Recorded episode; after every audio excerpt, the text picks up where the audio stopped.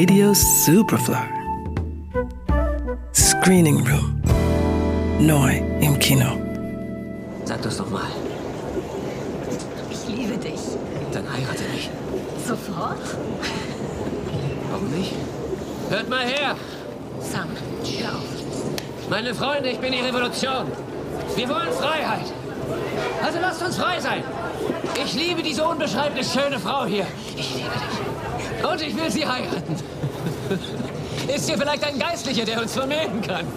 Ja, ja, hier. Aber ich bin kein Geistlicher. Ich bin Sänger. Macht nichts. Vertraut mir, das wird ein unvergessliches Fest.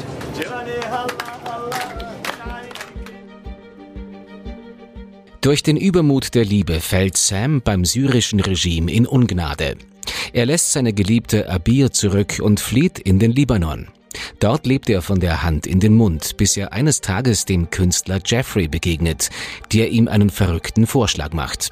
Er soll seine Leinwand sein. Dafür genießt er Reisefreiheit. Als Exponat. Eine unbedachte Aktion und schon ist Sam in den Augen der Polizei ein Regimekritiker. Glücklicherweise gelingt seine Flucht in den Libanon, wo er sich mit einem Job in einer Geflügelfabrik über Wasser hält.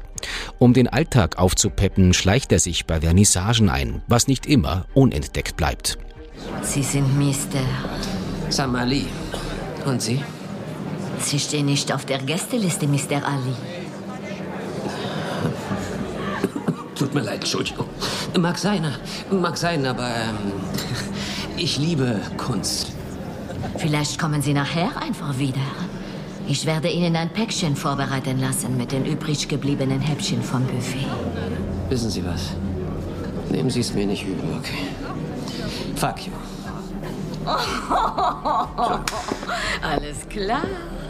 Soraya? Ja, Was ist los? Wer ist der Kerl? ein syrischer Flüchtling. Er hat sich selbst eingeladen. Allerdings wird bei dieser Gelegenheit der berühmte Künstler Jeffrey auf Sam aufmerksam.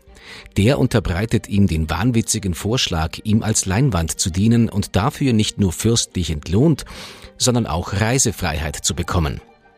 Nach anfänglichem Zögern willigt Sam ein. Wie sonst sollte er es nach Belgien schaffen, wo seine geliebte Abir inzwischen wohnt.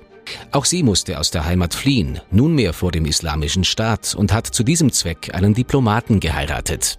Aber Sam gibt sich nicht so leicht geschlagen. Oft passiert es ja, dass ein Film mit einer originellen Grundidee sich allzu sehr auf eben diese verlässt und die Ausarbeitung der Geschichte darüber vernachlässigt.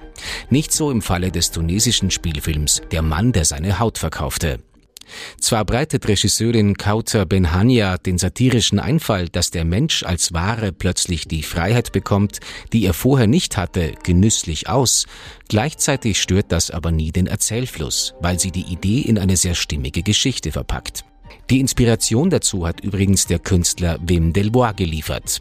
Er hat 2008 tatsächlich den Rücken eines Mannes als Leinwand für ein Tattoo benutzt. Als erster tunesischer Film überhaupt war der Mann, der seine Haut verkaufte, letztes Jahr für einen Auslands-Oscar nominiert. Und Hauptdarsteller Yahya Mahaini hat beim Filmfestival in Venedig den Preis als bester Hauptdarsteller gewonnen.